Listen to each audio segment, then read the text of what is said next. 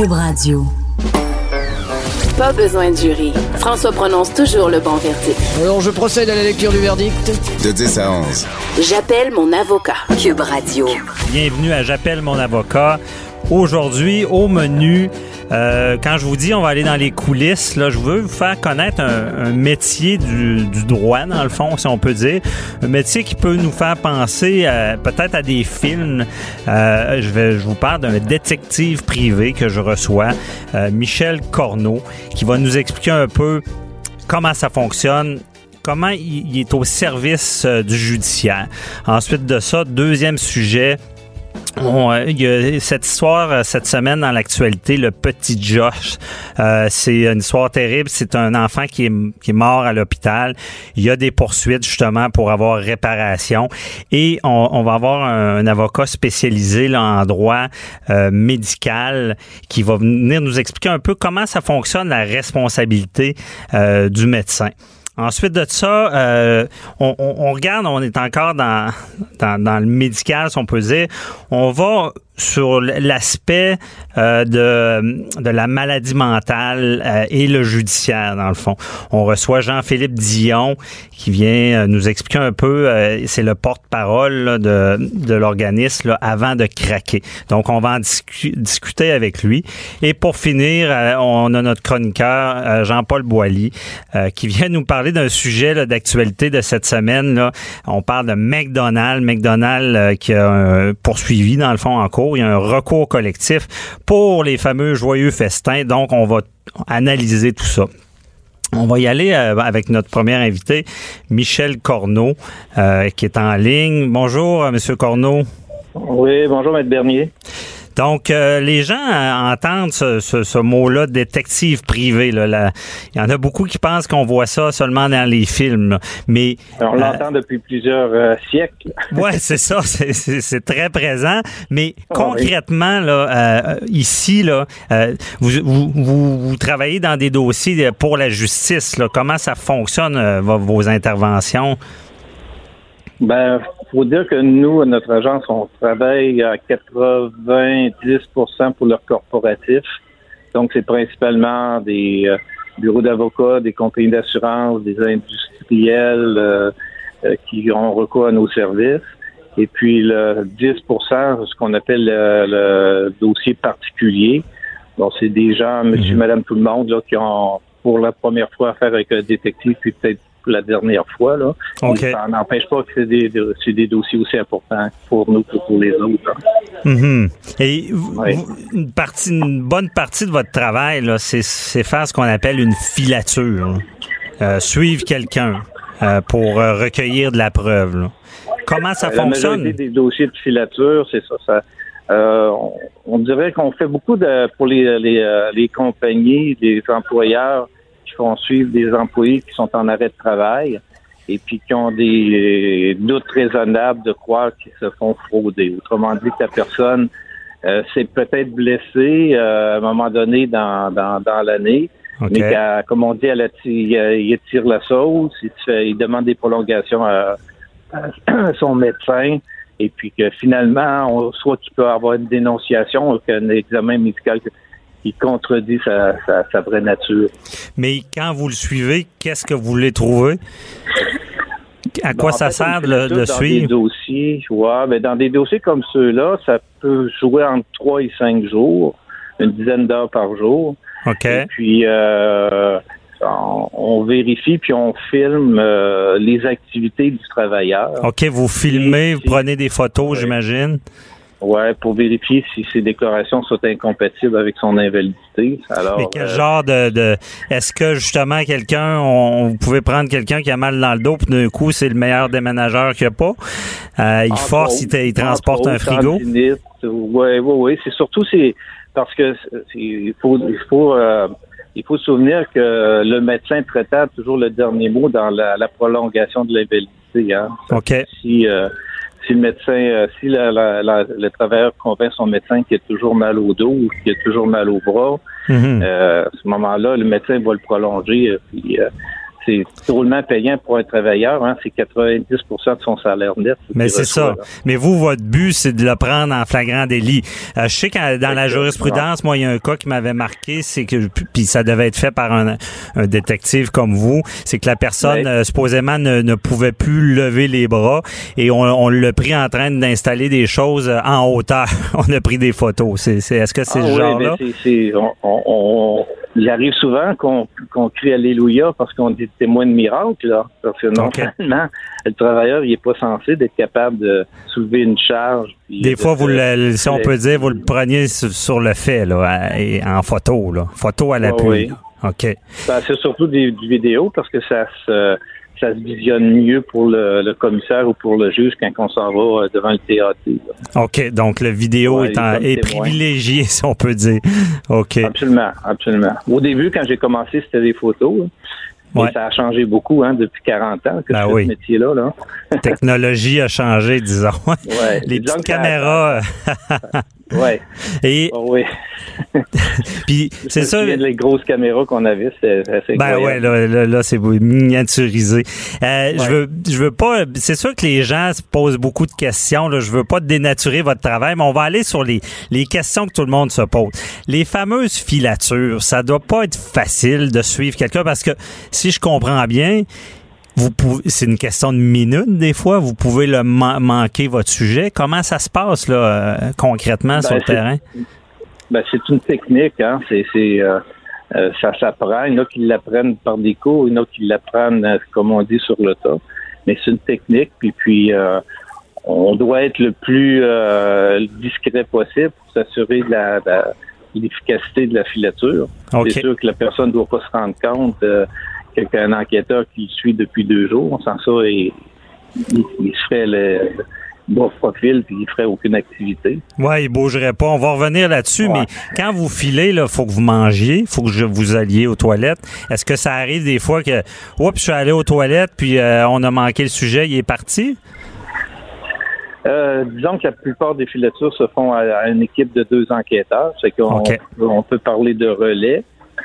Euh, c'est sûr que on a des moyens aussi pour se soulager même dans la voiture. OK. On a chaque, tout le monde a ses trucs. OK, il y a des, il y a ben, des trucs pour ça. Là. Le, bidon de la glace, c'est pas une rumeur. C'est, ah, oui. Ah, non, non, ça existe vraiment. Ben, il y a des choses plus esthétiques maintenant. Ben, oui. Que le Mais ça dénote l'importance de ne, de ne rien manquer. De, de, dans le fond, ça peut être une question de minutes, puis on, on a travaillé pour rien. Là. Ben, tu peux cligner des yeux puis perdre ton sujet. Moi, je me, euh, moi, je travaille toujours avec mon chien euh, Douglas, c'est Witton Perrier. OK. Puis, euh, ça a arrivé une fois que j'ai cru que c'était un hasard, puis la deuxième fois, ça a confirmé le fait c'est qu'à un moment donné, je pense que ça faisait pratiquement 16 heures que j'étais en filature, puis là, j'avais le coup de me, reposer un peu les paupières, puis j'étais comme stand-by en attendant que le sujet sorte de chez lui. OK. C'est le chien qui m'a averti que le sujet sortait. Oh, OK, pratique. Il l'a vu, puis il s'est mis à... oui, au début, je pensais que... La première fois, je pensais que c'était un hasard, mais ça s'est reproduit une couple de mois après. Puis euh, finalement, ça, okay. sur le chien. OK, c'est pratique. Et Monsieur Corneau, dites-moi là des, des, choses que vous avez vues dans votre métier qui vous a marqué. Là. Ça serait quoi, là? Ah, ben, c'est, sûr qu'il y a des histoires qui nous marquent. C'est sûr que c'est souvent celles qui sont les plus euh, les plus difficiles, les plus tragiques. Mm-hmm. Les plus euh, lorsqu'on fait un constat qui n'est pas toujours agréable pour le client. Ben, avez-vous des euh, exemples que vous pouvez dire d'histoires que vous avez vécues? Ben, c'est l'exemple. Un, un qui m'a vraiment brassé, puis c'était au début de ma carrière, c'est mhm. que euh, j'ai euh, j'ai un client à Montréal qui était venu me rencontrer à mon bureau, puis il me disait euh, euh qu'il voulait aller au fond des choses. Il y avait un traumatisme physique, puis il, était sûr qu'il était arrivé quelque chose dans son enfance okay. et qu'il se souvenait pas. Mhm. Fait que là, il m'explique que dans sa famille, la plupart de ses oncles sont médecins. Et puis, il me donne la liste des, hôpitaux où ce qu'il travaillait, où ce que lui était hospitalisé quand il était enfant, là, pour des, maladies que, les enfants peuvent avoir. Et puis, euh, j'ai fait signer une procuration. Mm-hmm. Fait que plutôt de commencer par les hôpitaux que, que ces oncles travaillaient, j'ai commencé par des hôpitaux qui m'avaient pas donné sur la liste. OK. Et puis, je sais pas si c'est par le flair de, de- comme enquêteur, mais à, la- à la deuxième hôpital, je suis tombé sur euh, un, son dossier, un dossier médical à son nom, Mhm. où ce que on disait qu'il avait été euh, hospitalisé euh, alors qu'il avait six mois. Et là, ça va peut-être être dur un peu pour les auditeurs, mais euh, il diagnostiquait euh, fissure anale puis condylome. OK. Euh, vous voyez ce que ça, ce que ça représentait comme euh, dénouement, là. OK. Et euh, C'est assez quand, quand marquant. c'était le temps, oui, puis là, il fallait que je l'annonce au client OK. et euh, ça a été difficile. Ah ouais, je comprends. C'était difficile, ouais. Puis Parce que là, on était quand même devant, devant l'ignorance. On savait qu'il y a eu un sévice physique, mais le type avait peut-être 50 ans à ce moment-là. Euh, à six mois, on ne pouvait pas euh, accuser personne. Hein? ah, je comprends. que c'était quelqu'un qui était proche de sa famille. Aïe aïe. Ouais, c'est tout que des Ah ouais. révélations. Ça existe. Puis, Ouais. si on va dans le cliché un peu, les histoires de, de, de, de, de filature, de, de jalousie, est-ce que ça, ça existe pour de vrai? Moi, ben, la plus comique, c'est une, cliente qui est venue me voir à mon bureau, encore une fois, Mhm. et puis elle me disait que son euh, que son chum, ou elle l'appelait par son prénom, partait en voyage, puis euh, il voulait pas l'amener parce qu'il disait qu'il partait tout seul, OK. euh, parce qu'il n'y avait pas euh, bon. Fait qu'il nous a fait elle nous a fait filer ce- le, le- le sujet en question. Et puis, euh, rendu à l'aéroport, ben, on, a, on a confirmé que- qu'il y avait une dame qui l'accompagnait. OK. Fait qu'on a pris des photos et tout ça. Puis quand c'était le temps de rencontrer la cliente, a dit, la cliente a dit, ah, le maudit, il est parti, il est vraiment parti avec sa femme. OK, donc, c'est qui que vous aviez dans le bureau? C'était sa maîtresse. C'est ça. La maîtresse filait- le faisait filer parce qu'elle était jalouse de sa, de, de, de sa femme, femme. dans le fond. La Bon, c'est assez cocasse. Monsieur Corneau, Ah ouais, merci beaucoup pour euh, ça ces éclaircissements. Puis, euh, je vous souhaite une bonne journée. Merci, bye-bye. Merci, ma dernière. Au revoir. Animateur et avocat, François-David Vernier. J'appelle mon avocat. Cube Radio. Autrement dit. Avant la pause, on parlait à Michel Corneau, détective privé. Maintenant, on- encore une fois, on suit l'actualité. Euh, vous le savez, j'appelle mon avocat, permet aux gens du public de poser des questions. Euh, donc, on a eu une question cette semaine qu'on écoute à l'instant. Bonjour, Maître Bernier. La nouvelle du petit Josh m'a beaucoup touchée cette semaine et euh, je voulais faire part que j'ai déjà attendu assez longtemps avec mon enfant. Ça a été même très long avant de voir un médecin. Heureusement, il n'est rien arrivé. Mais je me posais la question à savoir quand est-ce que le médecin ou l'hôpital est responsable d'un décès, si euh, tel était le cas. Merci beaucoup. Au revoir. justement le dossier du petit Jo- Josh qui a, marqué euh, beaucoup de gens. Euh, un petit gars de deux ans qui était qui avec ses parents qui est allé à l'hôpital. Dans le fond, il filait pas. Ses parents sont allés à l'hôpital. Assez de bonheur. On passait comme à l'habitude au tri. Et au tri, on a déterminé que c'était moins grave. Bon, et donc là, vous le savez comment ça fonctionne. Moins grave égale, on va attendre. Bon, on attend, on attend. Là, c'est un jeune. On détecte mal ce qu'il y avait jusqu'à temps qu'il puisse rencontrer un médecin. Le médecin, quand même, se rend compte qu'il y a peut-être euh, une pneumonie, il y a peut-être quelque chose, consulte euh, une collègue pédiatre et euh, on se rend compte que c'est peut-être plus sérieux pour demander que ce, ce jeune-là soit transféré à l'hôpital Sainte-Justine et parce qu'ils sont plus spécialisés. Euh, ensuite de ça, ben là, le problème, c'est que le transfert est demandé à 6 heures et on le transfère vers 9h30, je crois, environ, et le, le- le jeune décède.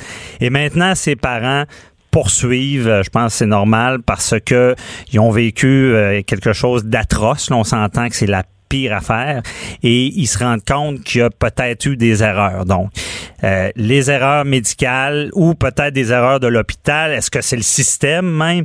On se pose la question et euh, je voudrais éclaircir ça et j'ai comme invité euh, maître Jean-François Leroux, qui est euh, au cabinet Ménard Martin Avocat. Donc, on le sait, c'est c'est un cabinet qui se spécialise justement dans le médical. Donc, euh, bonjour, euh, Monsieur Leroux. Bon matin, Maître Bernier. Euh, merci d'être là.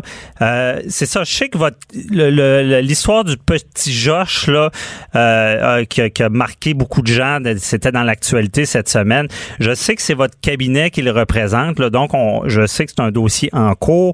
On va être prudent, mais Maître Leroux, je profite de votre présence pour essayer d'éclaircir ça un petit peu. C'est comment un médecin fait des erreurs, comment il engage sa responsabilité là, quand il travaille en, quelque sorte? Là?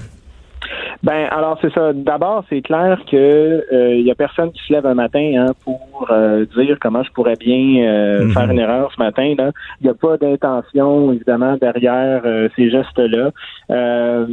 les erreurs médicales, c'est pas un phénomène qui est anecdotique. C'est vraiment un phénomène qui est systémique et ce sont les mauvais systèmes qui génèrent ce genre de situation-là. c'est très rare qu'on est en présence de négligence crasse ou d'incompétence. Je pense qu'en général au Québec, on a des bons professionnels de la santé, on a mhm. des bons médecins qui sont bien formés. Euh, toutefois, euh, une personne peut se présenter ou être dans une situation où pour une multitude de facteurs, là, euh, son jugement est plus ou moins bien exercé et ça mène à ce genre de situation-là. Alors, nous, de notre côté, ben, il n'y a pas d'improvisation. Quand vient le temps de faire une poursuite, euh, on n'essaye pas de faire la poursuite juste pour le fun de voir ce que ça va donner. Mm-hmm. Il y a toujours un travail qui est fait d'enquête où on va obtenir les dossiers médicaux, on va les analyser avec euh, l'aide d'experts et suivant les avis qu'on obtient, c'est là qu'on va être en mesure de recommander à nos clients d'intenter ou non une action pour euh, la situation qui nous présente. Et seulement la question qu'on va se poser, c'est est-ce que le médecin ou l'infirmière euh, a agi de manière conforme aux règles de l'art? Donc, est-ce qu'elle a agi, euh, est-ce qu'il ou elle a agi de la manière dont ses pairs auraient normalement agi dans une situation identique. OK, je comprends. Donc, on, prend un, médecin qui agit raisonnablement, puis on le compare. On dit, est-ce que est-ce qu'un médecin euh, aurait fait ce genre d'agissement-là? Si je comprends bien, on va peut-être y aller sur deux volets. Euh, dans la question que les gens se posent, est-ce qu'un médecin peut faire une erreur ou pas? Absolument, c'est c'est malheureux, mais c'est quelque chose qui est, qui est, qui est, présent dans notre société. Mhm. euh, Voyez-vous, euh, à titre indicatif au Canada, là, euh, on a des données, par exemple, pour 2016, il y a eu près de 900 nouvelles poursuites qui ont été déposées contre des médecins. Euh, et ça, c'est une information qu'on retrouve dans le rapport annuel de la CPM, là, qui est le fonds d'assurance euh, des médecins là, partout au Canada. Donc, c'est c'est pas quelque chose qui, qui est nécessairement rarissime. On s'est doté aussi d'un système au Québec qui nous permet de monitorer le phénomène des erreurs médicales euh, grâce à une obligation qui a été ajoutée dans la loi d'aviser les gens quand il y a des erreurs médicales. On, on, décrit ça comme étant des événements indésirables. Et voyez-vous, pour l'année, par exemple, 2016-2017, euh, c'est un demi-million d'événements indésirables qui ont été déclarés au Québec. Donc, c'est les médecins qui doivent le, dire si on fait une erreur. En fait, tous les professionnels de la santé ont cette obligation-là. Alors, c'est pas juste les médecins, ça peut être les infirmières ou d'autres professionnels de l'établissement qui constatent euh, un événement indésirable. Par contre, on, on, voit aussi un phénomène de sous-divulgation parce que c'est pas tous les médecins même ou les infirmières qui sont au courant qui font une erreur. Alors, on donne par exemple une dame qui est victime d'un délai de diagnostic de cancer du sein parce que sa mammographie a mal été interprétée. Mhm. Ben, le radiologiste qui a mal fait l'analyse s'en rendra probablement pas compte avant de recevoir la poursuite quand il y aura un autre de ses collègues qui aura vu les images, puis que l'erreur aura été trouvée. Donc, c'est des données qu'il faut prendre avec une certaine réserve, mais ça donne quand même une certaine indication de l'ampleur du phénomène. OK. Mais est-ce que, pour les gens, est-ce que l'erreur va automatiquement engager la responsabilité? Parce qu'on on sait, là, on entend ça souvent, bon, le médecin n'a pas un devoir de résultat, mais de moyens. Euh, cette erreur-là, est-ce que c'est automatique une fois qu'elle a eu lieu ou? Oui, ben c'est-à-dire que je vais vous avouer bien euh, candidement qu'on est un peu allergique nous au terme erreur dans, notre domaine. On va parler on va parler de faute. Hein. Alors il y a une faute où il y en a pas.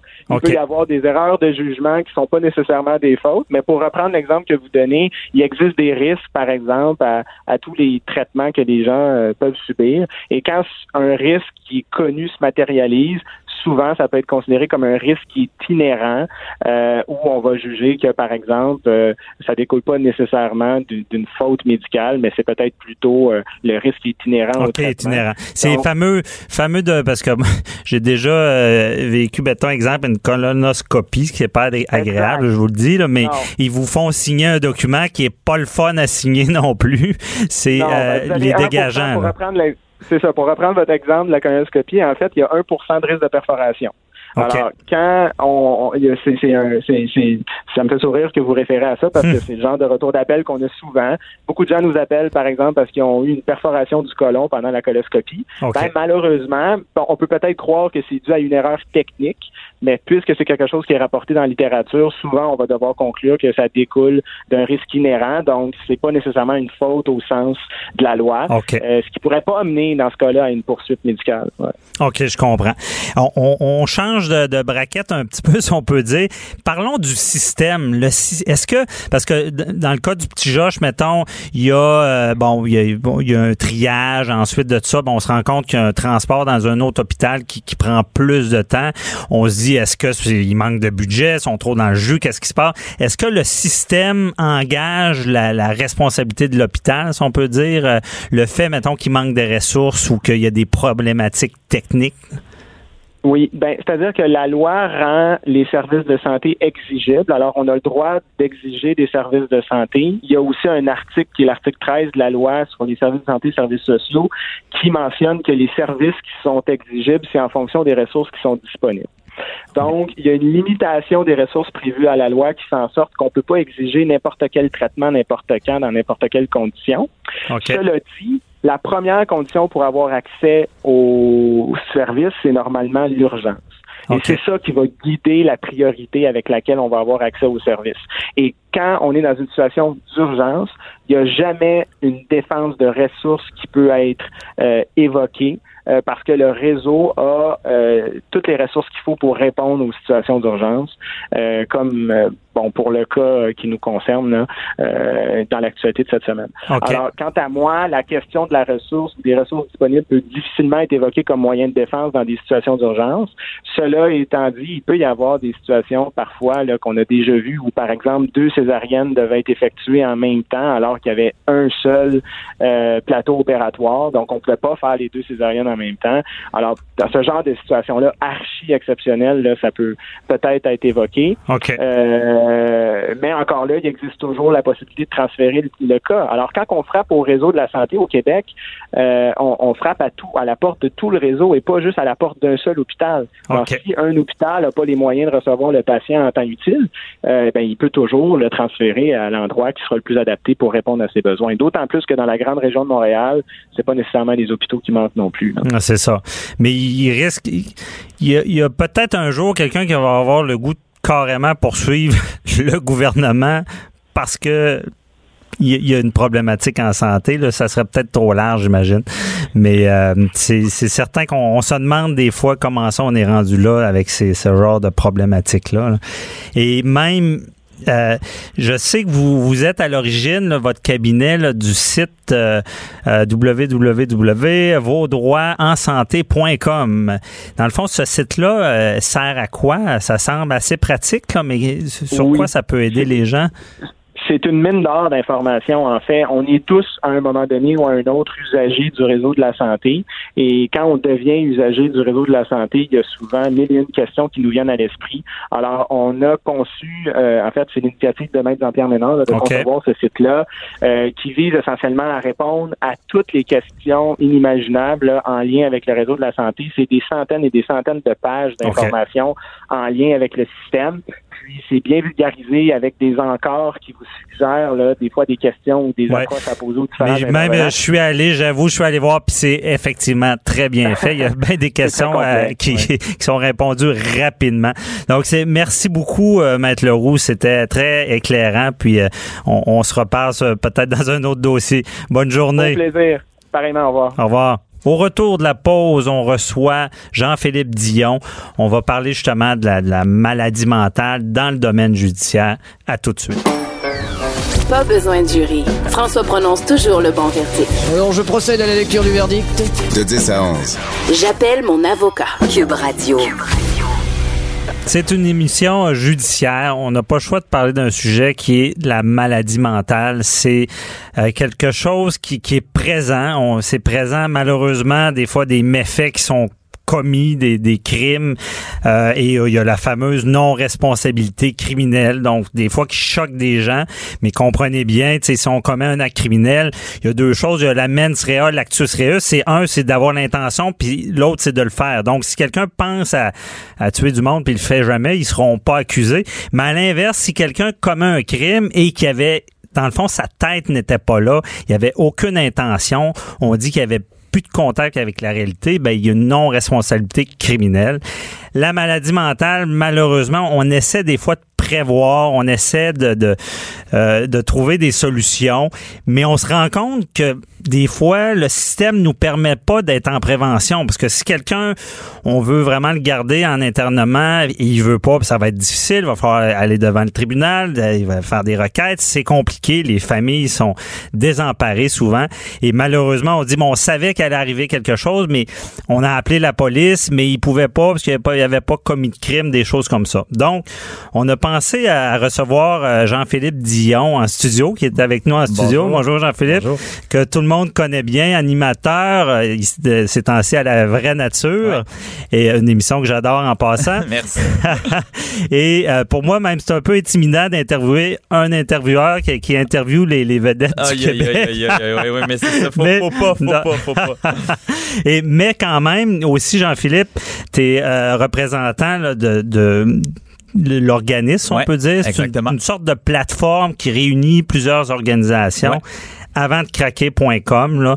Exactement. Et, euh, En fait, c'est une association d'organismes à travers le Québec. Donc, il y a presque une quarantaine d'organismes un peu partout dans les régions du Québec qui viennent en aide aux membres de l'entourage de personnes ayant des problèmes en santé mentale. Donc, c'est ça la nuance qui est intéressante, c'est que souvent, puis c'est très, très important, mais on Mhm. veut aider la personne qui est malade, hein, la personne qui a une problématique en santé mentale. Mais ici, en fait, on va donner des conseils à la famille, aux amis, aux chums, aux blondes, quoi faire dans une situation de crise. C'est là aussi que le légal entre en ligne de compte, hein, parce que Ben oui. on a tous, euh, ben moi j'ai vécu aussi des moments où, moi dans mon cas c'est ma maman qui a des problèmes Ouais, en santé ça. mentale, puis euh, tu sais, je me souviens d'un moment où elle était en crise, ça allait pas bien, mais là, il fallait réagir, il fallait la faire soigner, elle refusait. Donc, qu'est-ce qu'on fait dans ce temps-là, tu sais? Ben, Comment ça. on réussit, là? Ouais. On est désemparé puis devant tout un système qui est compliqué. Ouais. Puis je sais pas si j'ai tort, mais je pense que c'est tabou la maladie mentale. C'est, ouais, euh, des fois on dit on, on aimerait mieux que la personne ait le bras cassé ou la jambe cassée parce que c'est, on peut le détecter plus Mhm. C'est clair, facilement. c'est ça. c'est ça, c'est clair. C'est- facile d'avoir de la pitié pour quelqu'un quand tu vois un signe, quand tu vois un symptôme d'un Mhm. état de santé ou d'une blessure ou tu sais, mais quand c'est la maladie mentale puis que c'est dans la tête de la personne, la personne de l'extérieur n'a pas l'air différente, hein, mais Ouais. elle est juste dans un état qui est différent. Puis c'est C'est ça, qui ça. est vraiment très très complexe. Puis même, tu sais, moi pour dans le cas de ma mère par exemple, tu sais, des fois je la reconnaissais pas. Tu sais, OK. Des fois, je me disais, Hey, c'est pas ma mère, ça, parce qu'elle est dans un état C'est une autre psychotique, personne. Ouais. exactement, c'est ça. Donc, euh, c'est difficile de, de, de, de partager tout ça. Là. Ouais, c'est ça parce que c'est c'est pas toujours la même chose, mais quand on est un proche là, c'est Ouais. est-ce qu'on voit ça venir, est-ce que c'est c'est- ça arrive tout d'un coup, il, il faut réagir rapidement ou? Ben, moi, en fait, dans, dans mon cas, ma mère est tombée malade au moment de ma naissance. Donc, euh, un message de la vie. La vie Ouais. m'a envoyé ce message-là. non, mais je blague, mais c'est ça. Donc, c'est à ce moment-là que, que tout s'est déclenché. Elle a été correcte pendant une dizaine d'années. Puis ensuite, à peu près aux deux ans, il y a eu, il y a eu des rechutes, qui étaient de, de, de grosseur, de taille différentes. Mais c'est sûr que on le voit venir, tu sais, quand il y a un épisode ou quand ça va un peu moins bien. Puis, tu sais, je parle moi dans mon cas, mais c'est la même chose aussi pour les gens que je côtoie, qui des d'autres enfants de parents Mhm. ayant des, des problèmes en santé mentale. Puis, tu sais, c'est, on sent que ça va arriver, mais quoi faire, tu sais, pour, pour réagir? C'est difficile d'avoir des ressources également en santé mentale. Ouais. Il y a plein d'hôpitaux à travers le Québec qui ont à peu près pas de services en santé mentale, qu'il y a des médecins généralistes qui sont là pour prendre soin des patients, mais c'est pas la même chose qu'un Mhm. psychiatre non plus. Puis après ça aussi, c'est ça, c'est le problème, c'est que la personne, quand une personne arrive à l'hôpital avec un cancer, avec ça. un bras euh, cassé, la personne veut se faire soigner, elle veut juste bien aller. Mais quand ça. la personne a une problématique de santé mentale, ben elle, elle pense qu'elle va bien là. Puis c'est là le nerf de la guerre, c'est qu'est-ce qu'on fait pour que cette personne-là entre. Puis on a des cas là en ce moment dans l'actualité Mhm. de personnes qui sont arrivées à l'hôpital, puis après ça on les a laissés partir parce que la personne disait que ça allait bien, ou même bon cette semaine on a entendu un cas d'une personne qui disait que ça allait pas bien, mais le psychiatre a pas su reconnaître les euh, Les, les, les- signes les qui étaient très très inquiétants. Mais moi je trouve que c'est ça la problématique en ce moment, puis il faut ré- réussir à régler ça parce que la famille là, tu te sens totalement démuni là quand Mhm. tu arrives à l'hôpital avec par exemple ta mère, ton père, puis que le médecin dit non non ça va bien, vous pouvez repartir Ah, avec. yeah. Mais qu'est-ce que tu fais? Tu sais, tu laisses ton parent seul chez eux. euh, Tu, tu, tu peux pas euh, mettre ta carrière en veilleuse parce que tu veux le protéger. Non, c'est ça. fait Mais c'est éprouvant parce que le premier réflexe, c'est de Ouais. vouloir aider. Exactement. C'est de vouloir ça, aider. C'est ça. Mais est-ce que je me trompe en disant que c'est, ça peut devenir tellement lourd qu'on on, on peut avoir, on- ça, ça peut être difficile, mais vraiment difficile pour la personne qui veut aider? Ouais, ben oui, puis tu sais, c'est ça aussi qui est très important, c'est qu'il faut pas s'oublier quand on veut Ah, traiter, ça. quand on veut aider quelqu'un qui a une problématique de santé mentale, parce que tu sais. On dit tout, nous autres, ce qu'on dit à- à- avant de craquer, en fait, c'est faites partie de la solution. Mhm. Donc, allez avec avec vo- votre parent ou peu importe la personne, allez chez le médecin avec, allez chez le psychiatre avec, faites partie de la solution, amenez la personne vers une ressource de traitement, tu sais, mais aussi ne l'oubliez pas, encadrez-le, donnez-y de l'amour, mais faut pas que la personne s'oublie Ouais. parce que si toi là tu travailles jour et nuit, t'essayes de faire venir vivre ta ta famille euh, parce que tu as d'autres enfants à la maison comme c'était le cas moi de mon père, là. il y avait des enfants Ben qui oui. étaient à la maison, puis que en plus t'essayes d'aider ta femme, t'essaies de Tu peux de pas faire régler, dérailler ta vie Mais- pour aider quelqu'un. Puis tu vas finir par toi-même être en ça. dépression, tu sais. Ouais. Fait que c'est ça aussi, c'est qu'il faut pas s'oublier là-dedans. Fait qu'il faut prendre soin de nous Mhm. à- pour pouvoir mieux aider l'autre personne. Ben c'est ça. Moi, j'ai déjà vécu ça. Quelqu'un de ma famille, Mhm. puis euh, j'ai le premier réflexe, on va aider. Hey, Ouais. Non, on est fort, puis non, pas Non. besoin de médicaments, pas besoin. Mais c'est ça, ça vient nous chercher dans le plus Mhm. profond parce que Ouais. quelqu'un qu'on aime, qui, qui- qui a des idées noires, des choses comme ça, ça nous affecte nous aussi. Ben, c'est inquiétant. Puis, tu sais, c'est pas le genre d'affaire non plus que parce que tu pars de la maison que tu oublies, tu sais. Ouais. je me souviens, là, je partais au secondaire puis j'avais des mots de vente parce que je me disais dans quel état je vais retrouver ma maman? Quand je vais revenir Ah. chez moi le soir, tu sais. Fait que c'est ça aussi. C'est une, une figure importante. Là, Ben oui, si tu veux pas, tu veux pas Ouais. perdre ta mère, là. Non, c'est ça. C'est la dernière Donc, chose ça vient nous veux. affecter directement. exactement. Mais tu sais, puis c'est, puis moi, je, dis tout le temps que c'est là que je suis devenu producteur dans la vie, tu sais. OK. C'est qu'en aidant ma mère, parce que moi j'avais 12 ans, puis j'appelais son psychiatre à l'hôpital à Grimby. OK. Puis je disais là, vous allez voir ma mère, tu sais, elle va pas bien. Je sais que le rendez-vous est dans 90 jours, mais ça ne se passera pas comme ça. Moi, vous allez voir ma mère cette semaine, tu sais. Puis la Ah, psychiatre me remerciait. OK. Elle disait toujours, vous faites bien de Parce qu'elle comprenait l'urgence aussi. Elle comprenait l'urgence. Ouais. Mais aussi, c'est comme je l'ai dit, c'est que la personne qui a une qui, qui est malade en santé mentale est pas nécessairement apte, puis je mets des gros ça. guillemets, là, mais à exactement expliquer ce qu'elle ressent, ce qu'elle vit, parce que ça, la- son, son regard est complètement biaisé. C'est- c'est- les médecins, le personnel soignant a besoin aussi d'avoir le regard de la, de, de la famille, de l'entourage pour dire non, non. Moi, quand elle arrive à la maison, elle reste couchée toute la journée, elle a telle idée, elle parle de tel sujet, c'est Ah, pas tout à fait normal. Fait que tu sais, il faut, ça prend du monde autour pour témoigner de ça aux médecins. Puis c'est ça. Puis même eux peuvent se battre contre leur famille. Moi, j'ai Ah ouais. vécu ça, des ordonnances de soins, Ouais. où est-ce que la famille sait très bien que la personne ne va pas bien. Mhm. La personne, elle, va très, très bien, mais Ouais. on s'entend qu'elle est, est plus là, justement, à comprendre ce qui se passe. Et la personne visée se met à penser que sa famille la déteste. C'est exactement ça arrive, ça. ça. C'est exactement ça. Puis, tu sais, la question que je reçois beaucoup, parce que chaque fois que je vais parler de santé mentale dans des émissions à la radio, à la télé, il y a souvent des parents qui m'écrivent pour dire, tu sais, moi, j'ai mon fils, là, il y a 15 ans, là, il a des idées noires, là, mais il veut pas se faire soigner. Qu'est-ce que je fais, tu sais? OK. C'est vraiment ça la problématique. Qu'est-ce qu'on fait dans ce temps-là Tu sais, Mhm. On appelle un avocat, tu sais, on Ouais. appelle la police. Qu'est-ce qu'on fait? C'est vraiment ça. ça. que les gens ont besoin d'avoir comme Mais information. disons-le, Ouais. d'après l'organisme, qu'est-ce qu'on fait? Ben, quand... ben, en fait, moi, Parce- évidemment, c'est pas moi qui, qui, qui va donner exactement la, la- Le conseil, la- le ouais. conseil, mais tu sais, ce qu'on prend, c'est d'aller chercher des ressources. Ouais, parce que moi, ce vraiment que, ça, ce ouais. que euh, Jean-Philippe, ce que ce qui m'a marqué, c'est que justement, premier, avant, le premier réflexe que j'aurais Ouais. eu, c'est d'appeler la police. Mais là, on sait très bien que souvent, ils sont savent pas quoi faire vraiment. Mhm, ouais. Mais les fameux centres de crise, eux peuvent aider vraiment en prévention. Ben puis en fait c'est que ça prend aussi tu sais si finalement on veut que la personne entre à l'hôpital, ben ça va prendre un j'ai pas le mot là mais du juge en fait. Ah non, ça, ça prend une requête. C'est ça, ça, qui c'est ça qui est un désarroi pour les familles, c'est de la procédure, puis c'est ça, compliqué. exactement. Malheureusement, il n'y a pas de fast track, excusez l'expression, parce que il y a, y a toute la charte qui protège quelqu'un de. Mhm. On sait quand on, on veut interner quelqu'un, ça prend euh, après 72 heures, ça prend une ordonnance du juge. Je me rappelle bien de mes Exactement, règles. ouais. Mais c'est ça qui est compliqué pour les familles. Ça doit être une montagne. D'obtenir mais nous moi dans mon cas je me souviens qu'on a appelé la police parce que c'était la seule solution tu sais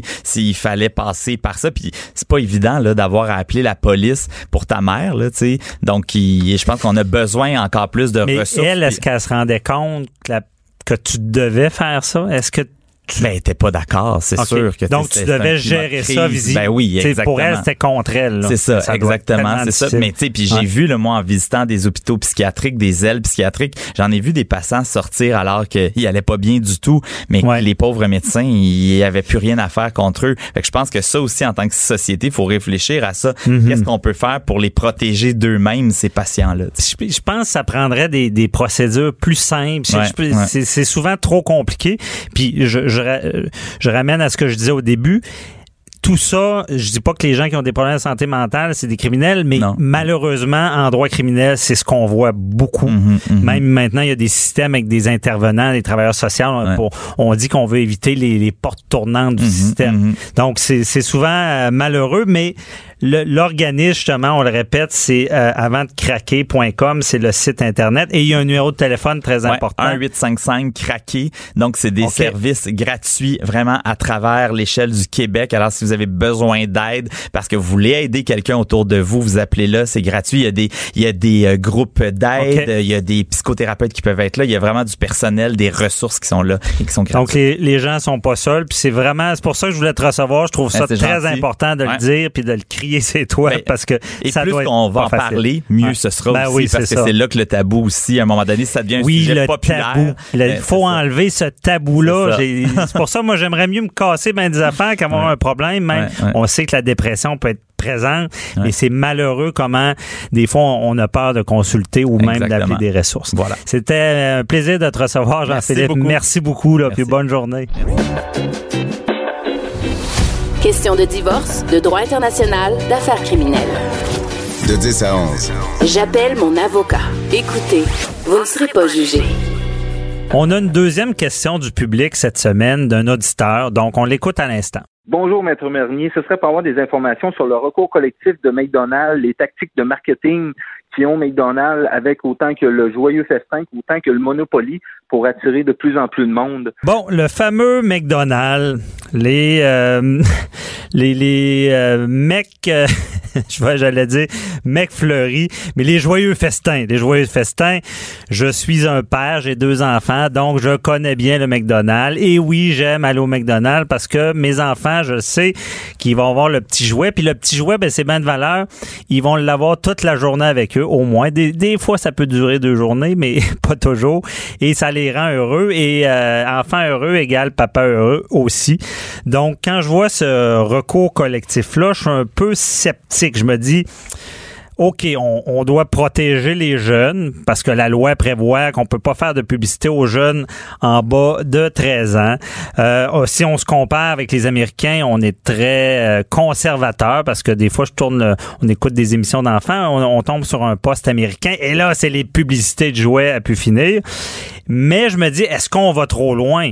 Euh, même à Québec, euh, on va au cochon dingue ou est-ce qu'à la fin, ils donnent une petite surprise? Puis c'est sûr que mes enfants euh, veulent aller là. On dit, est-ce qu'on on y va? Oui, euh, parce qu'on aura... euh, ils, ils vont être contents d'avoir cette surprise-là. Donc, on va en parler avec euh, notre chroniqueur, Maître Jean-Paul Boilly. Bon- bonjour, Maître Boilly. Salut, Maître Bernier. Bon. Toute une question aujourd'hui, là. Oui, toute une question. Là, c'est, ça peut remettre en péril de- bien des habitudes, si on peut dire. Parce que le McDonald's, on s'entend, c'est beaucoup associé au- au, au- aux enfants, les petits concours. Euh, Est-ce qu'on est rendu là euh, à interdire ce genre de publicité-là? Écoutez, je pense qu'on peut se poser de sérieuses questions. Là. Il y a des recours des fois qui euh, on peut on peut se questionner quant à la pertinence d'un recours comme ça.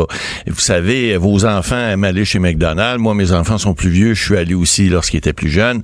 Bon, est-ce que c'est de la publicité pour les jeunes qui contrevient à la loi de protection du consommateur? Ben, enfin, les tribunaux auront décidé. Vous savez qu'au niveau d'un recours collectif, heureusement, il y a certains recours qui doivent d'abord passer une première étape, qui est la, la- la pertinence du recours. Donc, le- le- la Cour supérieure va d'abord se demander est-ce que la question elle est pertinente, est-ce qu'elle doit être tranchée? Est-ce que le regroupement aussi peut être parce que vous savez qu'un recours collectif c'est fait parce qu'on peut pas définir qui ou on n'est pas capable de mettre des gens ou Ouais. de 12 ou 15 ou 20 demandeurs ensemble. Alors on dit voici on va représenter un groupe de gens mais il faut se faire autoriser heureusement Mais c'est ça, donc- par la Cour. Donc, le, en ce moment, le joyeux festin n'est pas encore menacé parce que il est pas, ça n'a pas été autorisé. À ce que je sache, non. La demande va être entendue éventuellement par la Cour supérieure ici dans le district de Montréal. Mais effectivement, on peut se poser des questions parce qu'il y a des recours qui pourraient être beaucoup plus sérieux que ça. Je ne dis pas que c'est, je ne dis pas que le recours, que la demande n'est pas sérieuse nécessairement.